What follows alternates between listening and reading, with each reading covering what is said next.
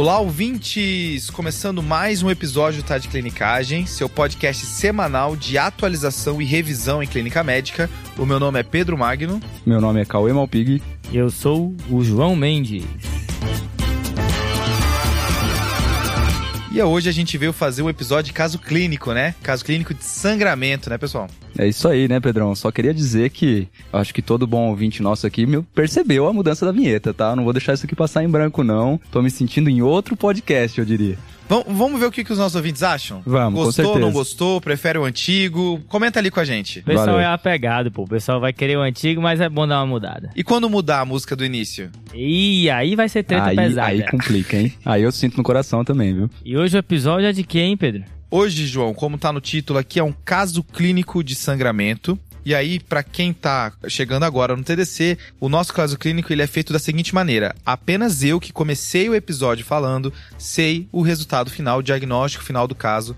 Tanto o João quanto o Cauê não sabem, eles só sabem qual é um caso de sangramento. Que é o que você tá vendo aí na vinheta do episódio, né? Um caso de sangramento. E a ideia desses episódios é justamente trabalhar em cima do raciocínio, né? Em cima dessa síndrome e o caminho até o diagnóstico. A gente até estimula vocês a pausarem em cada pedaço de informação que o Pedro vai dar durante o episódio e você mesmo tentar pensar o que você faria se você estivesse aqui no nosso lugar. Exato, Beleza. João. Eu vou entregando os pedaços da informação aos poucos, e aí os ouvintes podem ir participando junto, vendo o que, que faria. Beleza? Beleza.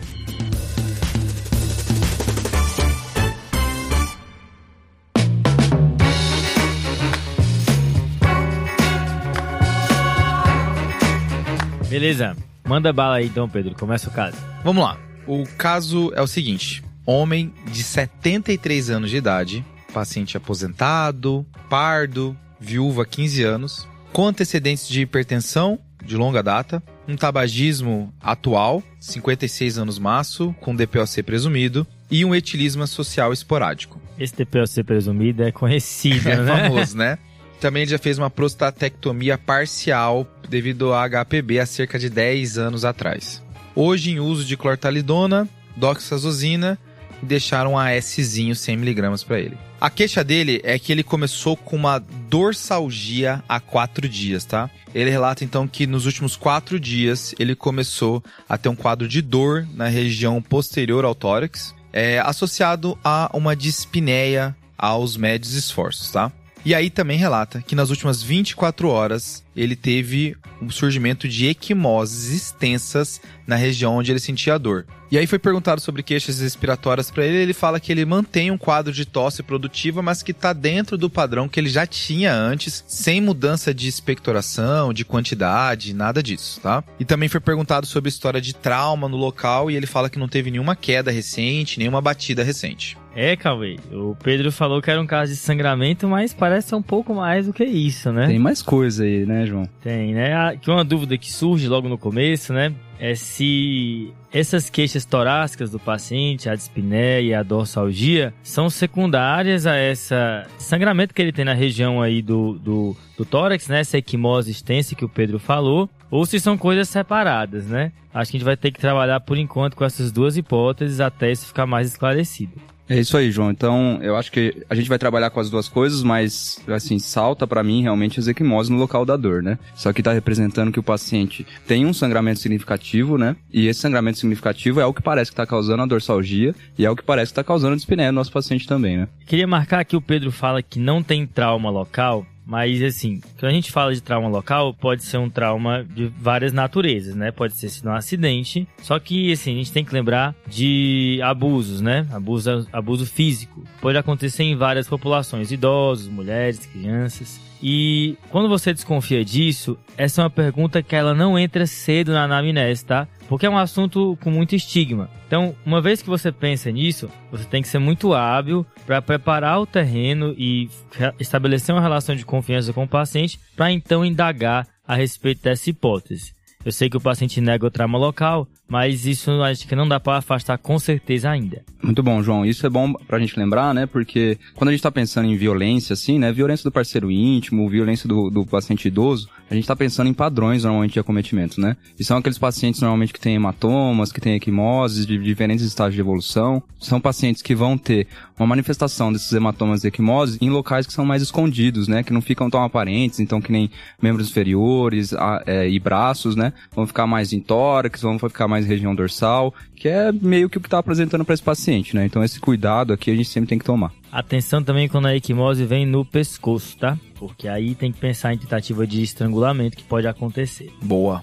Cauê, mas a gente está diante de um adulto com suspeita de distúrbio da coagulação, né? Esse recorte do adulto, porque é bem diferente das crianças quanto a, a alguns distúrbios, né? E a anamnese desses pacientes é uma anamnese dirigida, né? anamnese guiada, porque a gente tem que estabelecer, né? Responder algumas perguntas durante a nossa aquisição de dados aqui. Eu acho que a primeira dúvida é saber se o problema que o paciente tem é algo hereditário, que está se manifestando só agora, uhum. ou se é algo adquirido. Como é que a gente faz, hein? Então, vamos lá, João, já que a gente está diferenciando aí entre, hereditário e adquirido, para quando a gente começa falando de hereditário, né, eu acho que a principal coisa que a gente precisa perguntar é dos antecedentes pessoais e familiares do nosso paciente, né? Então, dos familiares, a gente quer perguntar para o paciente se alguém na família dele tem alguma algum histórico de discrasia sanguínea, né? Se tem alguma coagulopatia, algum paciente que tenha, falando o nome de doenças, né, que tem hemofilia, que tenha doença de von Willebrand, que são as mais comuns que a gente vai, vai pensar, né? É interessante perguntar se alguém precisa fazer transfusão, porque às vezes a pessoa não tem sangramento, mas uhum. é uma pessoa que precisa tomar sangue, ou sempre tem uma anemia na família e Exato. tudo mais, né?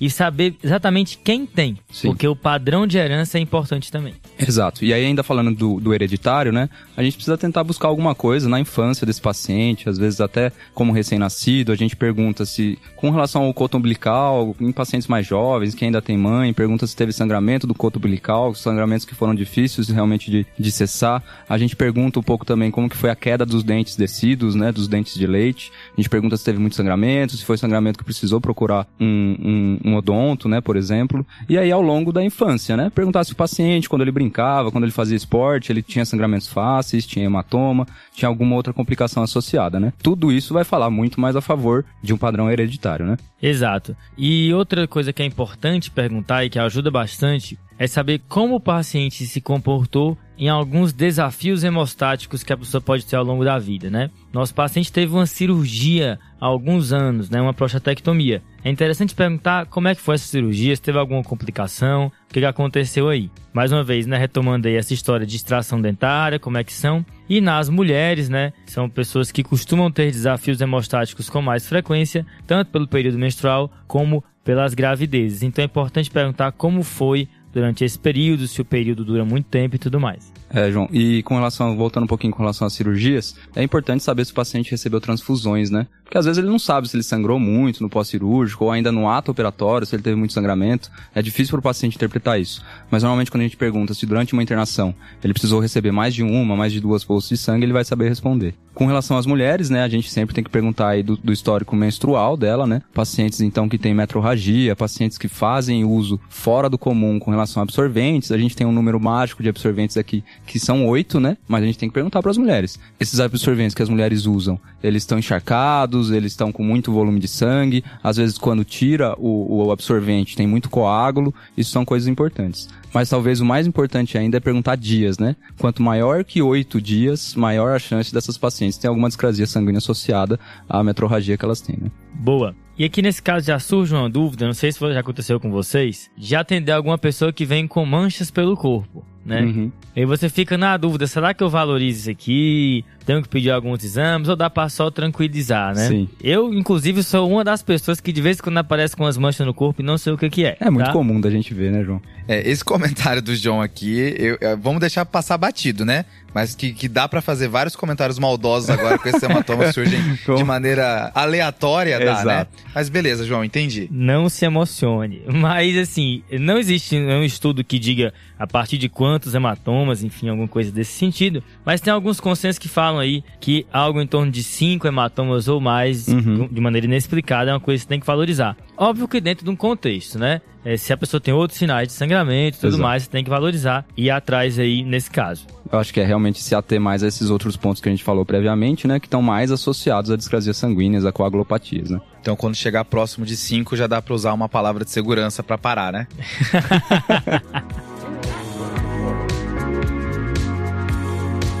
E eu sempre tive uma dúvida, assim, em, em pacientes que têm um período menstrual prolongado, né? Mais de Uhum. oito dias, um volume aumentado. A gente sabe que a maior parte dessas pessoas vai ter anormalidades ginecológicas, né? E até que ponto vale a pena ir atrás de um distúrbio da coagulação, né? E eu fiquei muito surpreso com a porcentagem de pacientes com esse nesse contexto, né, com essa queixa clínica, que tem distúrbio da coagulação. É algo entre 10 a 30% das pacientes. Eu acho um número Meu muito Deus. alto. É bastante, né? E, e parece que, se, tipo assim, se cada de cada quatro mulheres que você pesquisar, você vai encontrar, né? Em pelo menos uma. Especialmente quando existe uma pesquisa anatômica, né? E não vê, você não vê nenhuma anormalidade. Aí sim aumenta bastante. Porque normalmente vai ser o passo inicial, né? Investigar se tem alguma coisa orgânica, alguma coisa anatômica, vem negativo. Aí tipo assim, um tá mioma, falando- essas coisas, né? Exato. Então aí sim a gente tá falando essas pacientes que sangram mais por alguma coagulopatia associada, né? E a coagulopatia mais comum nesse contexto seria Aí seria a doença de von Willebrand, né, João? Em pacientes jovens, principalmente na menarca, que já iniciam com um fluxo muito intenso, né, com muitos dias, é importante a gente fazer essa pesquisa da doença de von Willebrand, né? Beleza. E já pegando o gancho com o que a gente falou, sempre quando a gente suspeita de alguma doença assim, né, é, por sangramento, mas esse raciocínio vale até para outros síndromes também, como por exemplo infecções de repetição.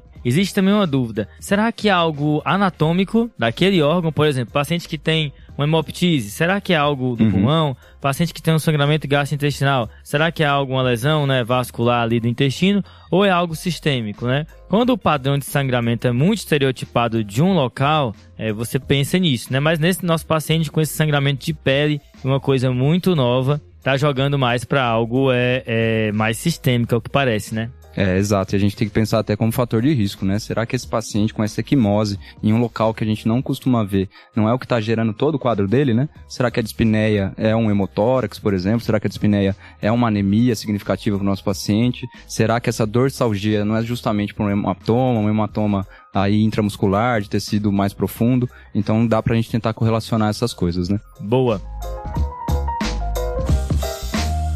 Fechou, pessoal. Então deixa eu responder um pouco das dúvidas que vocês tiveram agora. Primeiro, vocês falaram sobre abuso, tá? Não parece, eu sei que isso é uma afirmação sempre difícil, mas não tinha outros estereótipos. Eu acho que fica com uma orelha em pé, mas por enquanto não tinha essa suspeita. Beleza. Sobre história familiar, não tem nenhuma história familiar relevante de sangramento. Uhum. E ele próprio também não tem nenhuma história prévia de sangramento anormal.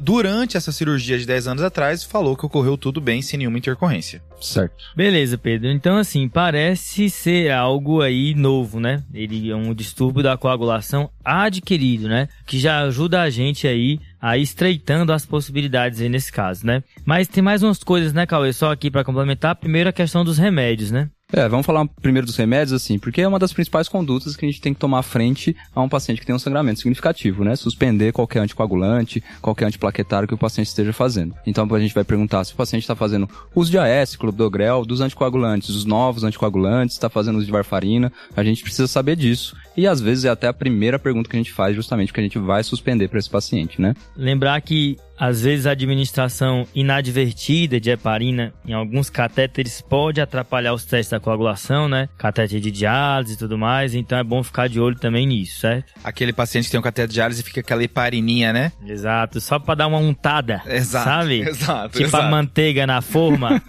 Cara, eu consegui imaginar a heparina untando o catéter. Acho que eu entendi a ideia. Eu vou assar um pão com heparina na próxima vez. E outra coisa importante também é alguns fitoterápicos, né? Por exemplo, ginkgo biloba também pode alargar tempo de coagulação. Existe relato com, de- com algumas medicações também, então é só importante ficar ligado nisso daí. João, no Up to Date, ele tem uma tabela sobre causas extras que fazem sangramento, né? E além do ginkgo biloba, que, que foi uma surpresa, a maior surpresa pra mim é alho. É. Alho tá lá. Vamos parar de temperar o arroz aí, né? Não vai Exato. dar mais certo, mas realmente. E tá junto com o ginkgo biloba, tá ali um do lado do outro. Não, então imagina assim, o paciente chega sangrando, você sente cheiro de alho nele e fala assim, ó, já sei o que que é. Não, mas eu queria só falar pros ouvintes que botar alho na comida é questão de caráter, tá? Quem come sem alho, não confie nessa pessoa, não se relacione com ela. Não é bom pra você namorar, nem pra ser amigo. Comida tem que ser com alho. Caralho, que argumento pesado. Não, e não é, e não é uma curva de Gauss, tá? É assim, ó, quanto mais alho, melhor. Claro que é, né? Não existe Óbvio. exagero aqui, tá? Dose e resposta. e também os antecedentes importam, né? Além do alho, de você gostar de comer alho, mas alguns antecedentes são importantes, como por exemplo, história de neoplasia, tá? Isso é bem importante. Mas além do câncer, também lembrar de disfunções orgânicas, em especial doença renal crônica e cirrose também pode atrapalhar a coagulação, assim como hipotiroidismo e algumas doenças do tecido conjuntivo. Então, João, voltando para o nosso paciente, ele fazia uso do AS, né? Mas eu acho difícil o paciente que faz uso de AS regularmente, não teve nenhum erro com relação a a posologia, não tomou muito da medicação, acho difícil ele vir com esse sangramento tão significativo assim, né? Esse paciente ele já fazia uso de AS já há alguns anos já, tá, Cauê? Mais de 10 anos, é uma profilaxia primária, ele nunca teve nenhum evento cardiovascular, mas é, era um uso já bem e não relata nenhuma diferença. Nenhuma dificuldade antes, né? Exato. Eu já tô doido pra tirar esse AS. É, é a primeira aí coisa que a gente tá pensando. Ele né? sangrando aí, minha amiga, vai rodar fácil. Sangrando ou não, já vai rodar, né? Mas assim, outra coisa, que ele vem com esse equimose no tórax e tem essa queixa de tosse antiga,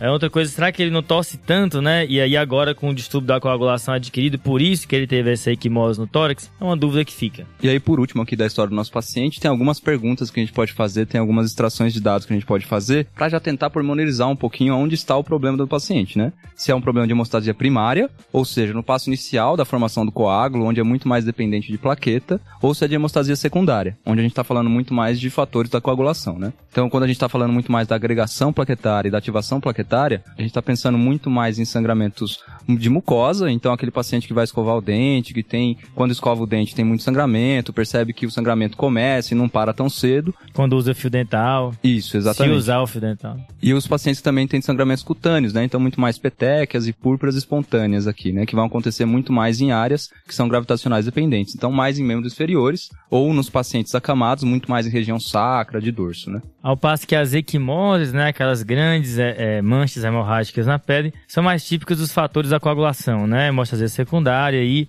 ou então as hemartroses, sangramentos articulares ou então em bainhas musculares ou em cavidades, né? Isso, então vale a pena a gente perguntar para o nosso paciente se ele já teve alguma dessas patologias. Né? Essa grande equimose aí que ele tem no tórax, uhum. isso aí tem cara de hemostasia secundária, né, Cauê? Exato, vamos olhar com carinho mais aí pro TP e pro TTPA dele, né? Então a conclusão que a gente chega na nossa breve história é de que talvez o nosso senhor aí de 75 anos tenha um distúrbio da hemostasia secundária adquirido, né? Ótimo. É mais ou menos isso.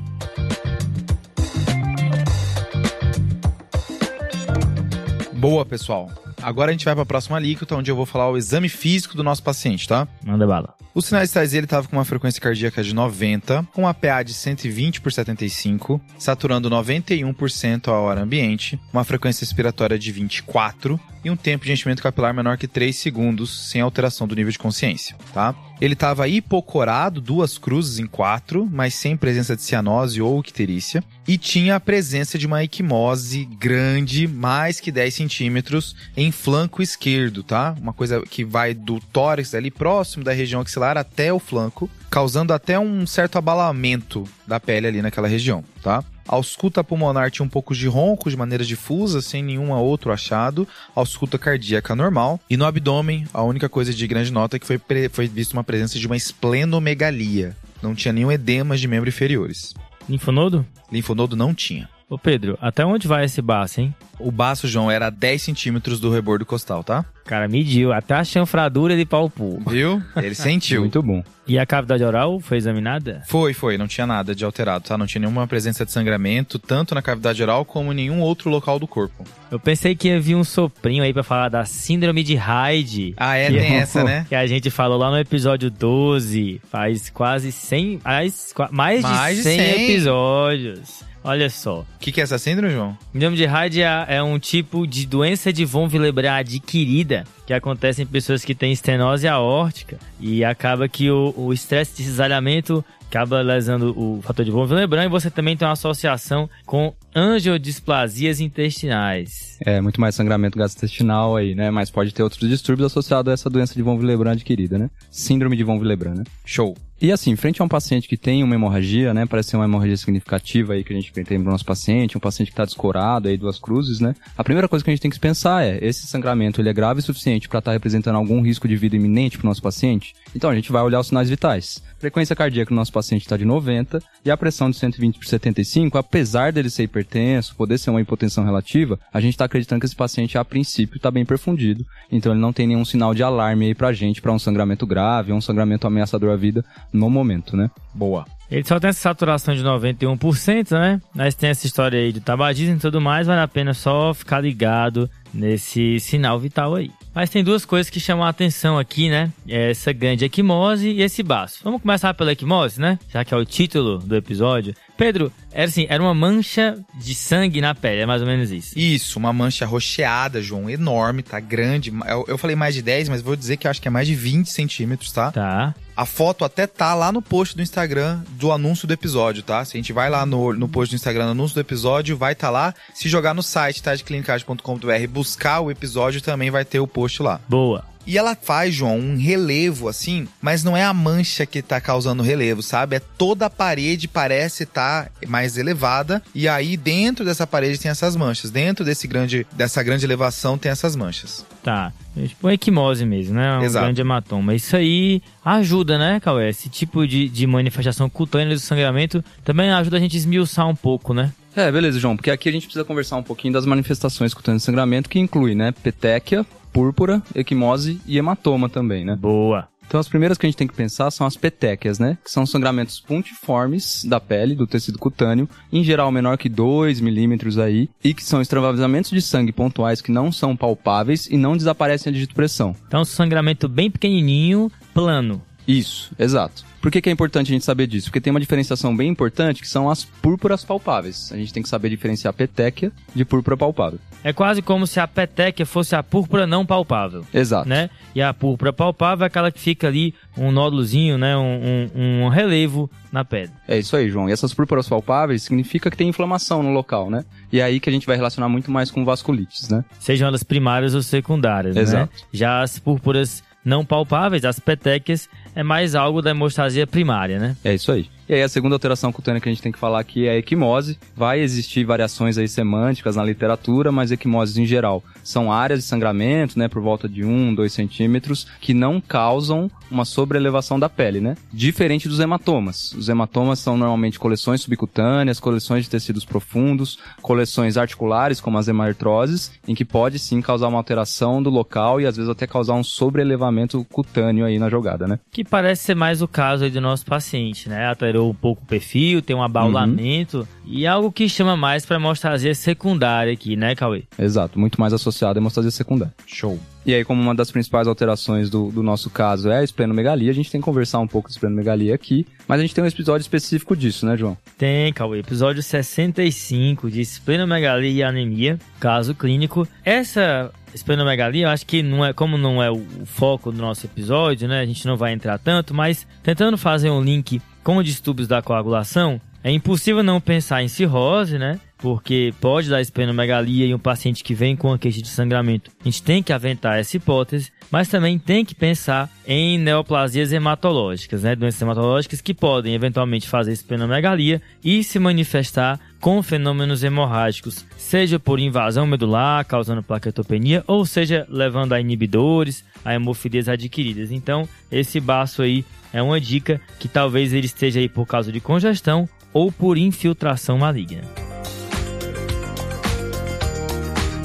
Fechou, pessoal. Agora eu quero saber o que, que vocês vão pedir de exame para esse paciente, né? Ou vão só tirar o AS e mandar embora? Aí é complicado, hein? Cara, é, Saturno não... 91 com dispneia. Dessa pelo vez menos, não vai dar certo, né? Pelo menos um eletrinho, um raio-x, ele ganha pela dispneia. Exato. Começa por aí. Beleza, então começando aqui, né? O que a gente quer saber. Primeira coisa, né? Essa saturação dos sinais vitais, eu acho que é o que mais incomodou a gente, apesar desse paciente ser um, um paciente tabagista. Então, uma radiografia ele vai ganhar, né? Até pra gente saber se esse hematoma aí realmente não tem um componente intratorácico associado. Para esse paciente que a gente está pensando, então, em algum tipo de discrasia sanguínea, o que a gente tem que ter de básico de investigação inicial é um hemograma, né? Que a gente vai querer principalmente ver a plaqueta, mas lógico, o nosso paciente está descorado também, então a gente vai ver o grau da anemia dele. Se um hemograma a gente não nega a ninguém, imagine para esse paciente, né? Sem dúvida, né? E a gente vê o grau da anemia dele, porque ele pode ter um sangramento significativo. E aí, para esse paciente, a gente também vai pedir então um coagulograma, né? Falando aí do tempo de, de protrombina, o TP, e o tempo de tromboplastina ativado, o TTPA. E a gente vai também pedir um fibrinogênio para ele. O TP, né? O tempo de protrombina, também tem um local do Brasil que fala TAP, né? Tempo de ativação de protrombina, né? Lembrar disso daí. Que é o nosso INR, né? Também, né? Que existe a normalização internacional, que é o INR, e isso não existe pro TTPA. Exato. E aí, de exames adicionais que a gente pode pedir, ainda pensando na discrasia do nosso paciente, eu acho que uma função renal a gente não vai negar para ele, né? Nunca negará. Uremia faz parte, aí discrasia sanguínea, altera a função plaquetária e função hepática também, porque esse paciente tem um baço aumentado, né? E ainda nessa investigação de distúrbio da coagulação, uma análise do sangue periférico é importante, né? Pode nos ajudar tanto a ver se tem alterações plaquetárias, ver falseamento de alterações plaquetárias, né? Que está, inclusive foi comentado no episódio de plaquetopenia. Uhum. O esfregaço, inclusive, nos ajuda a ver alguns artefatos na leitura das plaquetas, né? Como foi bem comentado no episódio 104 de plaquetopenia. Além de ver alterações como blastos, esquizócitos, que podem vir aí junto de um paciente que tem distúrbio da coagulação. E aí, por último, também, aqui pecando pelo excesso, né? Eu acho que eu pediria uma tomografia de abdômen para esse paciente. Às vezes, já que tá indo pra tomografia de abdômen, a gente acaba cortando o tórax também, né? Claro que Mas vai a tomo cortar. de abdômen é pensando nesse baço grande dele e às vezes rotura de baço pode se manifestar com hematomas locais, né? Ele tem um hematoma que é em dorso, mas também é em flanco, né? Será que não tem alguma hemorragia intraabdominal associada? Então acho que vale a pena também. E até para ver a extensão do hematoma, como é que tá, tem compressão de alguma coisa, né? Ele já tem esse baço, como é que é o aspecto do fígado, tem algum linfonodo abdominal, torácico. Acho que a tomo vai de fato ajudar nesse caso aqui, tá bem indicado. Fechado, pessoal. Então vamos para a nossa terceira alíquota agora de informação, onde eu vou falar os exames que vocês pediram, tá? Manda. Foram pedidos alguns exames assim gerais também, mas vamos lá. Primeiro, vamos começar pelo hemograma, tá? A plaqueta estava normal, até como o João já mencionou, a gente já tem o episódio de plaquetopenia, o episódio 104, então não ia repetir esse assunto aqui, beleza? Sabia desde o começo. Estudei enviesado já. Mas o resto do hemograma é interessante, porque a hemoglobina veio de 7.2, tá? Com VCM de 80, um leuco de 27.800 com desvio escalonado até promielócitos, tá? O RNI veio de 1.18 e o TTPA veio de 1,68. É a relação que dá em termos em segundos 49 segundos. Beleza? Uhum. O resto dos exames mostraram o seguinte, tá? Os eletrólitos estavam normais, o DHL estava um pouquinho mais alto, quer dizer, estava até bem mais alto, estava de 800 DHL. Exames de lesão hepática estavam normais, tá? Com uma albumina de 4.2 e bilirrubina normal. Complementando os exames de sangue, a função renal estava normal, tá? E o fibrinogênio estava também normal, em torno de 400. Beleza. Uhum. O esfregaço, eh, eu não achei um relato bem completo do esfregaço, mas o que estava digno de nota aqui era a presença de dacriócitos. O cara me manda um dacriócito. Exato, né? Que é a famosa é, hemácia em lágrima, né? Eu chorei com esse dacriócito. E aí, para complementar os exames que vocês pediram, foi realizada a tomografia também nesse primeiro momento, tá? A tomografia de tórax mostrou um- uma volumosa coleção na parede posterior esquerda, tá? Medindo 16 por 12 por 5 e que a principal suspeita era de hematoma intramuscular, tá? Tá. E a TC de abdômen mostrou uma hepatosplenomegalia homogênea, nenhuma outra alteração, beleza? Como o foco do episódio é a parte da coagulação, né? A gente vai deixar um pouquinho por último aqui, só pra falar dos achados que vieram. E depois a gente entra aí nesse TTPA que gritou, beleza? Boa. Mas aqui, o- a Filadélfia cantou aqui, hein? O cara me manda uma esplenomegalia com uma leucocitose, desvio escalonado até promielócito, meu amigo. E aqui a suspeita de, de uma doença mieloproliferativa cresce, né? É, então, pessoal, e o, Philadelphia vai cantar aqui que o João tá falando, é porque a, a primeira coisa que a gente tá vendo para esse paciente é que tem presença de dacriócito, né? A presença de dacriócito fala a favor de mielofibrose no contexto do quadro clínico desse paciente, né? Com uma esplenomegalia de grande monta, essa, essa leucocitose com desvio escalonado, e também é, esse DHL mais aumentado e essa HB baixa, que pode ser pelo sangramento, mas também pode ser por uma neoplasia hematológica. A gente tá fechando aqui muito mais em uma neoplasia mieloproliferativa, né? Pensando muito mais na mielofibrose. Ou até na própria leucemia mieloide crônica, que pode depois levar à mielofibrose, né, de maneira secundária, e que tem a presença do cromossomo Filadélfia, né, a piadinha da Filadélfia foi por isso, e também é o grupo de pacientes que tem, né, pacientes mais idosos, também é uma doença que incide nessa faixa etária. Pois é, né, Cauê? Como até você já comentou, a presença de anemia com o distúrbio da coagulação levanta uma série de questionamentos, né? Um pensamento mais linear é achar que a pessoa tem um distúrbio da coagulação e por conta disso ela sangrou isso levou a uma anemia, seja uma anemia aguda no contexto de sangramento maior, ou anemia ferropriva no contexto de sangramento crônico aí, né? Mas outras coisas podem explicar também essa associação. Por exemplo, né? Você pode ter uma mesma doença que leva a um distúrbio da coagulação e um problema medular, uma infiltração medular, o que pode explicar as duas coisas. Ou uma doença que leva a uma destruição precoce das hemácias, né? Não parece ser o caso aqui de uma anemia hemolítica, porque o DHL é alto, mas a bilirrubina não é alta, o VCM é mais baixo, acho que não vai ter reticulocitose aqui, mas também lembrar dessa possibilidade. Agora sim, tô falando de etiologia, né? Acho que a gente precisa dar um esquema diagnóstico na suspeita de sangramento primeiro, né? É, então a, a, acho que a nossa intenção agora é passar sobre o esquema diagnóstico, né, de discrasias sanguíneas com o nosso ouvinte. E quando a gente vai falar desse esquema, a primeira coisa que a gente tem que diferenciar é o problema é na plaqueta ou o problema é no coagulograma, né, no TP e TTPA. Boa. Desse paciente a gente já pode dizer que o problema, pelo menos, não é no número da plaqueta. O paciente, ao longo da evolução, ao longo da investigação, ele pode ter um problema de função, mas a gente já fica relativamente mais tranquilo com a plaqueta aqui, né? Beleza. Aí, então a gente deixa a plaqueta um pouquinho de lado aqui e a gente vai falar um pouco da parte do coagulograma. Boa. Esse esquema que a gente vai conversar aqui, a gente seguiu para um esquema diagnóstico de sangramentos da Academia Americana de Médicos da Família. Essa revista é espetacular. É espetacular. Eu acho que dos casos clínicos do TDC, mais a metade, em algum momento, essa revista foi utilizada. Sempre quando a gente pega um tema, a gente fica ansioso para ver se a AFP tem realmente algum esqueminha aí pra gente, né? Aquela revista que parece nome de atlética, né? Ah, é AFP, é verdade, né? é verdade, é verdade.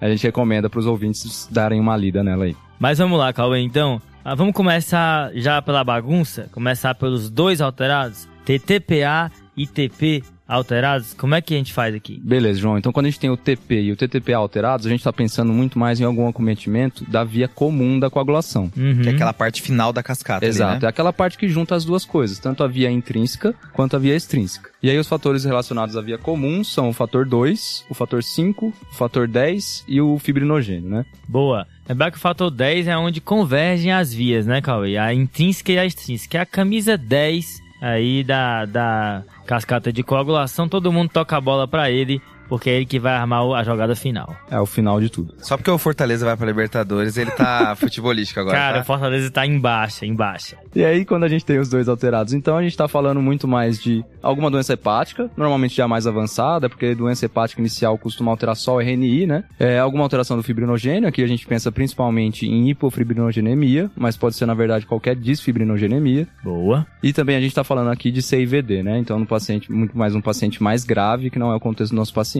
né? Só um paralelo também com o nosso paciente, né? Ele tem fibrinogênio normal, ele tem função hepática normal. Uhum. A princípio não parece, né? Em geral, essas causas são mais óbvias pela história, exame físico e pelo laboratório, né? Uhum. E uma última causa aí, níveis supraterapêuticos de varfarina ou heparina também podem fazer esse perfil a depender da dose, né? Dos dois alterados, TAP e TTPA. Show. Então, beleza. Então, os dois alterados são quatro coisas que podem acontecer, né? Hum, Então, a primeira, deficiência dos fatores da via comum. tá. A segunda, doença hepática avançada. Ok. A terceira, doses supraterapêuticas dos anticoagulantes. Sim. E a quatro, CIVD. Certo. Beleza, exato. Os fatores da via com- comum que é aquela galera lá do final, né? Do coágulo fibrinogênio, protrombina, esses fatores 5 e 10.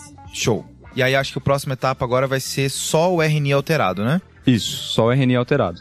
E aqui a gente vai puxar o gancho da via extrínseca, né? Quando a gente fala da via extrínseca, então do RNI, o principal fator que a gente pensa é o fator 7. Beleza. Então dá pra gente se guiar só por ele, né? Uhum. Que é dependente da vitamina K, né, Cauê? É isso aí, João, que é o fator mais fácil de alterar na ausência da vitamina K, porque ele tem uma meia-vida muito curta. Então, o que esse artigo que a gente citou, eles colocam aqui, a primeira coisa que a gente deve fazer nesses casos, talvez, é administrar a vitamina K. E aí Tá. a gente vê se corrige ou se não corrige. Se corrigir, Aí, se corrigir, a gente tá pensando muito mais em uma deficiência associada aí ao uso da varfarina, por exemplo, né? Se eu der vitamina K, vai corrigir. Ou a um paciente que não tá conseguindo absorver vitamina K adequadamente. fechou. Então, eu imagino que essa vitamina K não deve ser via oral, né? Porque senão não vai absorver nada também, não né? vai adiantar, não. Normalmente essa vitamina K é endovenosa mesmo, né? Beleza. Então, o paciente só tava faltando vitamina K pra ele poder fazer fator 7, né? Isso. E aí a gente vai pra uma investigação mais pormenorizada, dependendo se ele corrigiu ou não, né? E se não corrigir? E aí, se não corrigir, a gente está falando então do paciente cirrótico. Lembrando aqui que o paciente cirrótico, na fase mais inicial de doença, ele pode alterar só o RNI, porque Beleza. o fator 7 é o que tem menor meia-vida. Então ele Uhum. vai alterar primeiro.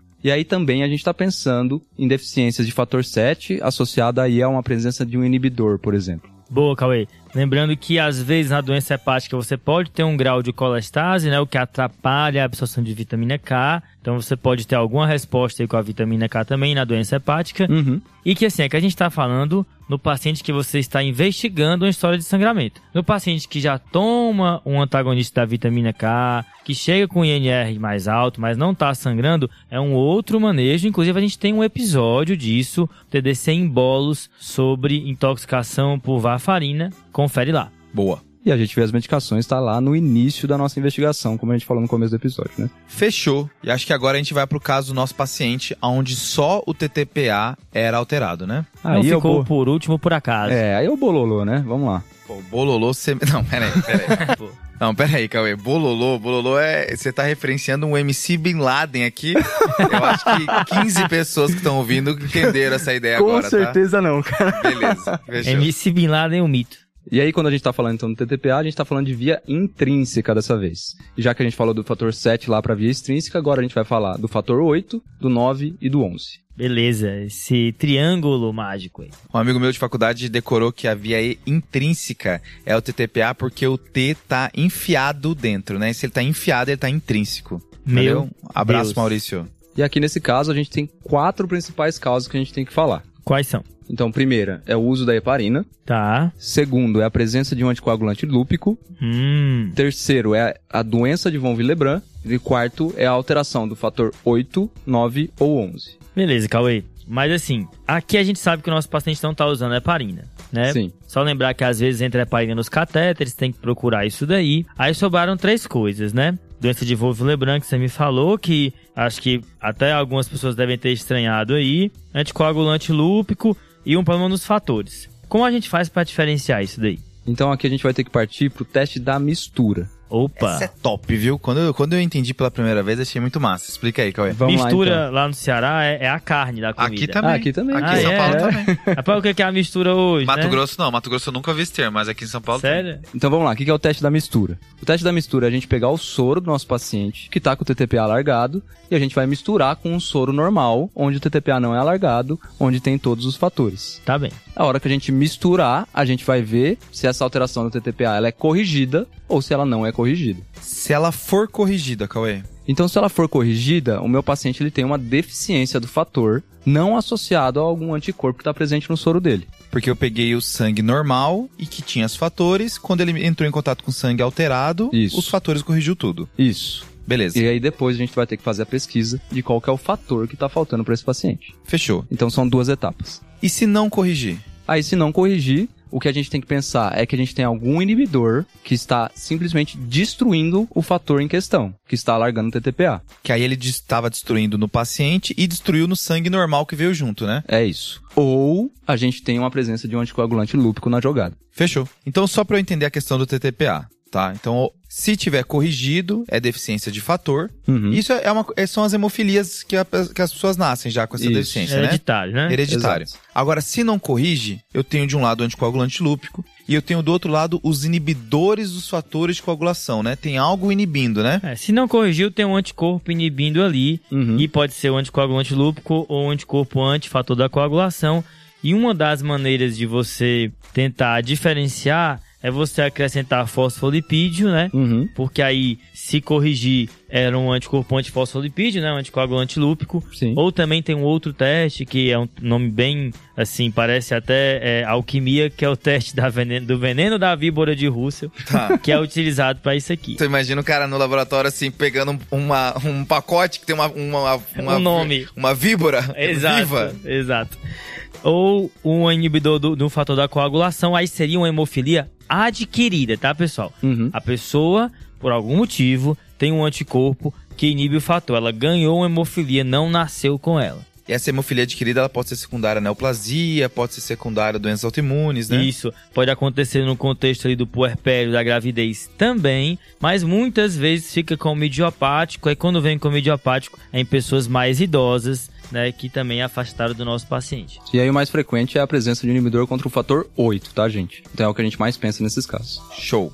Fechou. Então, a gente tinha falado no início que eram quatro causas de TTPA alargado. Hum, A primeira era o uso de heparina, que não é o caso. Tá. Não. O segundo vai ser problemas do fator, seja deficiência ou inibição. Uhum. A terceira vai ser o anticoagulante lúpico. Beleza. E a quarta, vocês falaram doença de von Willebrand, né? Isso, acho que causou algum estranhamento, né, Pedro? Porque Wolff-Lebrun tá mais na parte das plaquetas, mas é que é o seguinte, uma das funções do fator de Wolff-Lebrun é proteger o fator 8, Tá. tá? Ele é um protetor do fator 8. Então, dependendo de quão deficiente a pessoa esteja do fator de Wolff-Lebrun, isso também pode atrapalhar a atividade do fator 8 e acabar largando TTPA justamente por esse motivo. Algo que vai acontecer é que quando você fizer o teste da mistura, ele vai corrigir. Porque muitas vezes é, acaba que acelera a degradação do fator 8. O problema aqui não é o inibidor. Então, se você tiver um TTPA alargado que corrige com o teste da mistura, aí você vai para os fatores da coagulação e o que está alterado é o fator 8,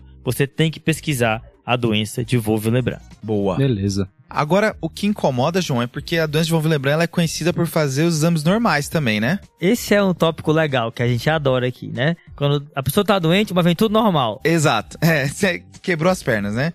Então, assim, sangramento com os exames todos normais, eu acho que vale a pena pensar em quatro coisas, né? Opa! A primeira, a doença de von Willebrand volta aqui, então pode ter TTPA alargado, mas também pode estar tudo normal. Eu posso ter disfunção plaquetária, que é uma coisa que o Coelho chegou a mencionar lá quando ele falou de plaqueta, que às vezes a plaqueta tá normal, mas ela não tá agindo direito. E aqui as situações típicas disso são a uremia, pode fazer disfunção plaquetária, e algumas doenças mieloproliferativas também podem fazer, pode alterar a maneira como a plaqueta age. Uhum. Aqui tem um fator que ele tá escondido, que não foi falado até agora, que é o fator 13, é a terceira causa. E aí, depois de von Willebrand, disfunção plaquetária e a deficiência do fator 13, a quarta causa vai ser fragilidade vascular, tá? Aí aqui a gente pode falar da síndrome de Ehlers-Danlos, pode falar de amiloidose, deficiência de vitamina C ou escoburto. E também tem aquela doença que é a telangiectasia hemorrágica hereditária, Aí né? é uma ciência, hein? Eita, essa lista é boa.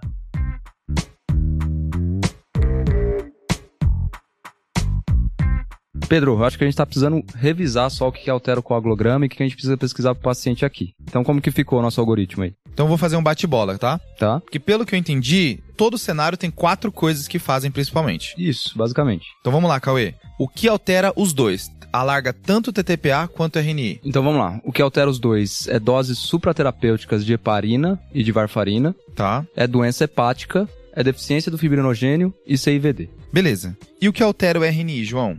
Aí quando vem só o RNI alterado, né, o TP ou, ou TAP, aí tem que pensar em quatro coisas também. Deficiência de vitamina K, um antagonista da vitamina K, no caso varfarina, doença hepática inicial ou um inibidor do fator 7, né, ou deficiência do fator 7. Lembrando que aqui você pode administrar a vitamina K como auxílio. Cauê, o que que altera só o TTPA? Então aqui a gente tá pensando em quatro coisas. A gente tá pensando em uso de heparina, não em dose superterapêutica. A gente tá pensando então na falta dos fatores 8, 9 e 11. Que pode ser deficiência ou inibição. A gente tá pensando na presença de anticoagulante lúpico e a gente tá pensando também na doença de von Willebrand. Show. E João, pra fechar, é, sangramento e os exames todos normais. Aí é aquela dica que tu deu, né, Pedro? A doença de von Willebrand ou uma disfunção plaquetária, seja por uremia ou algo mais, deficiência do fator 13 ou doenças que causam fragilidade vascular, entre elas amiloidose, Ehlers-Danlos e outras mais. Show, pessoal. Boa.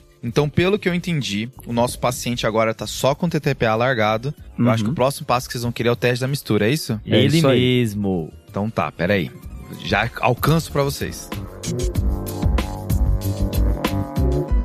Beleza, então o teste da mistura deu o seguinte, tá? Depois que foi misturado com sangue normal, o TTPA do nosso paciente veio de 1.1, tá? Normalizou com o teste da mistura. Olha só.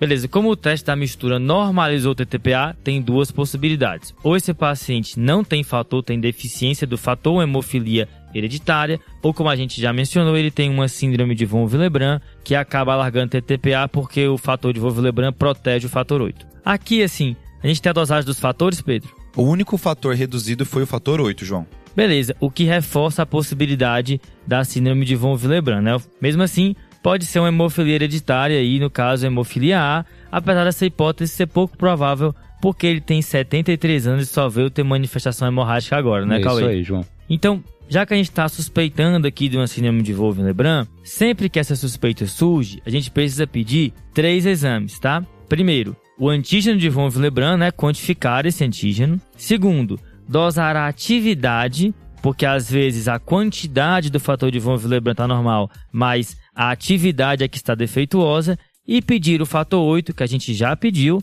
porque esse fator pode ser alterado, a gente sabe, na síndrome de von Willebrand. Tem esses três aí, Pedro? Tem, o fator 8 já foi mencionado, né? Tá reduzido. E aí aqui o antígeno veio normal, mas a atividade veio reduzida, tá? Beleza, então a gente tem uma doença de von Willebrand aí que a gente chama do tipo 2, que é quando o antígeno está normal, mas a atividade está reduzida. Só para o ouvinte ficar mais por dentro, tem três tipos de doença de von Willebrand. Um é quando tem pouco antígeno, dois é quando está disfuncionante e três é quando não tem nada. E entrando na doença de von Willebrand, que parece que é o caso do nosso paciente, a doença de von Willebrand pode ser hereditária ou adquirida. Aqui, Cauê, parece ser mais algo adquirido, né? É isso aí, João. Quando a gente está falando do nosso paciente, né, o nosso paciente que tem outras manifestações clínicas, tem essa hepatosplenomegalia, tem essa leucocitose, né, com desvio escalonado, a gente está pensando muito mais que ele tem alguma coisa secundária. E ainda mais uma doença que só veio nessa idade e que com desafios anteriores à hemostasia ele reagiu bem. Isso, estava tudo falando contra alguma coisa hereditária. E aí quando a gente está falando então de síndrome de von Willebrand adquirida, a gente está falando de algumas etiologias que a gente tem que tentar comparar com o nosso caso aqui, né? A primeira e a mais comum normalmente é, é doenças linfoproliferativas, né? Que não parece ser muito o contexto do nosso paciente, a gente não viu nenhuma linfonodomegalia associada, a gente viu muito mais essa esplenomegalia com uma leucocitose associada com desvio escalonado. Aqui já a gente pode pensar no outro contexto hematológico, que são as neoplasias mieloproliferativas, e aqui a gente vai pensar principalmente na trombocitemia essencial, mas também a gente tem que pensar na polistemia vera, a gente tem que pensar na mielofibrose e a gente tem que pensar na leucemia mieloide crônica também. Uhum. Outra causa, já fugindo um pouquinho da hematologia, seriam as causas cardíacas, onde a gente pensa muito mais em uma estenose aórtica grave, mas também pode acontecer em estenoses mitrais significativas. E aqui, como o João falou lá no começo, a gente pensa um pouquinho naquela síndrome de Hyde associada Uhum. à estenose aórtica. E a gente está pensando em doenças autoimunes, né? Não poderia faltar. Então a gente está falando muito mais de lúpus ou alguma outra doença reumatológica que a gente tem aí, né? Boa. Só lembrando, tem uma associação fraca de hipotiroidismo descompensado com síndrome de von Willebrand adquirida também, tá? Então fica essa dica aí para nossos ouvintes. Aí sim, respeite, viu? Fechou, pessoal. Exatamente isso. Esse caso desse paciente ele ficou fechado mesmo como von Willebrand adquirido. É, depois foi feito mielograma e biópsia de medula que confirmou o diagnóstico de mielofibrose, tá? É, e o paciente ele ficou estável todo momento. Já no hospital ele já começou a controlar esse hematoma e nem precisou fazer medidas mais invasivas para controlar essa doença, tá? E aí tá já fazendo segmento no ambulatório da hemato. É um caso aqui do Hospital São Paulo. Pô, caso muito bom, hein? É, realmente deu para passar por todo o algoritmo aqui que a gente pegou da academia. Eu achei muito bom o caso mesmo, Pedrão. Bem bacana. Eu já desconfiava que havia um TTPA aí na brincadeira, porque é onde tá a ciência da mistura, Dá pra brincar mais né, aqui, e né? tal. E aqui, pessoal, assim, finalizando o episódio, acho que valia, vale a pena a gente fazer aquela autópsia cognitiva, né? Opa, Uhum, O que, que opa. no caso, assim, vocês olhando, agora sabendo o diagnóstico final e olhando o caso pra trás, o que, que vocês pensam, assim, que não foi falado, que vale a pena comentar? É um caso bom, né? Que é um caso que deu para aplicar bem o esquema diagnóstico, né? Ele veio com TTPA alargado, a gente fez o teste da mistura, corrigiu com o teste da mistura, veio com o fator 8 baixo, a gente ficou na dúvida se era hemofilia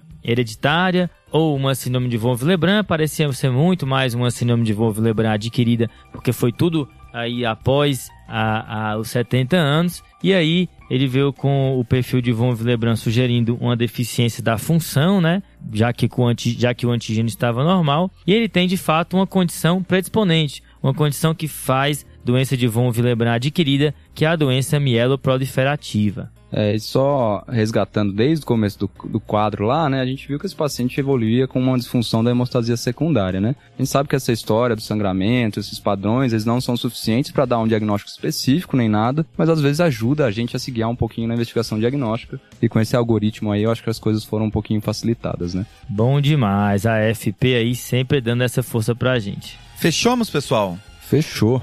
Maravilha. Eu acho que agora a gente finaliza, assim, a sequência de sangramento, né? Começa com plaquetopenia e termina agora com coagulação, né? Coagulação, Boa. boa, boa. Um tema que sempre causa arrepio na galera, né? A gente não foi diferente, eu vou dizer que tive que colar várias vezes durante o episódio, Uhum. mas Foi bom que ficou um esquema bom, né? Aquelas caixinhas com quatro em cada categoria. Lembrar que a vantagem do podcast é essa, né? Você pode voltar aí 15, 30 segundos ou até mais e rever o que está em cada lugar. É, vale pontuar isso que o João falou aqui, é umas 20 abas abertas ao mesmo tempo, é difícil decorar essas coisas, não dá para se guiar só pela nossa cabeça, né?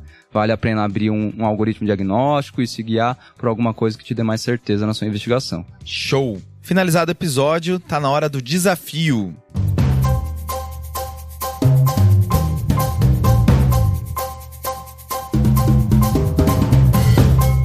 E o desafio da semana passada foi Pessoal, no último episódio a gente perguntou qual era o medicamento que pode ser usado para náusea, que também diminui a tosse, no contexto do cuidado paliativo. Esse é um estudo bem recente de junho desse ano e o remédio é o apreptanto. É um inibidor do NK1, é bastante usado ali no cenário de quimioterapia, né? Não só apreptanto, mas outros medicamentos da mesma classe. Mas esse estudo foi especificamente do apreptanto e ele diminuiu a tosse nos pacientes. Estudo pequeno, mas algo aí para o futuro.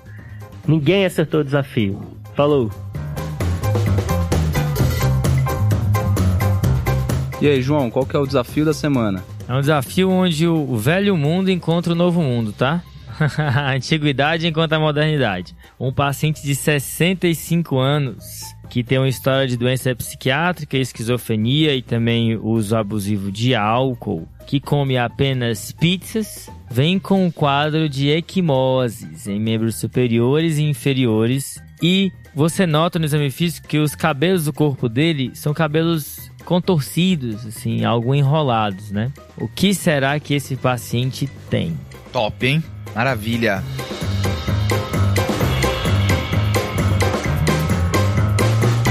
E finalizados os desafios, tá na hora dos salves agora, né? Oba! Já vou emendar meu salve aqui, tá? Um salve com clubismo, porque é lá para o Thiago Silva, em nome de jogador, que é R1 de Clínica Médica da Santa Casa de Fortaleza. Ele disse que gostou muito do episódio aí de plaquetopenia, beleza? Valeu, Thiago, um abraço, hein? Abração, Thiago.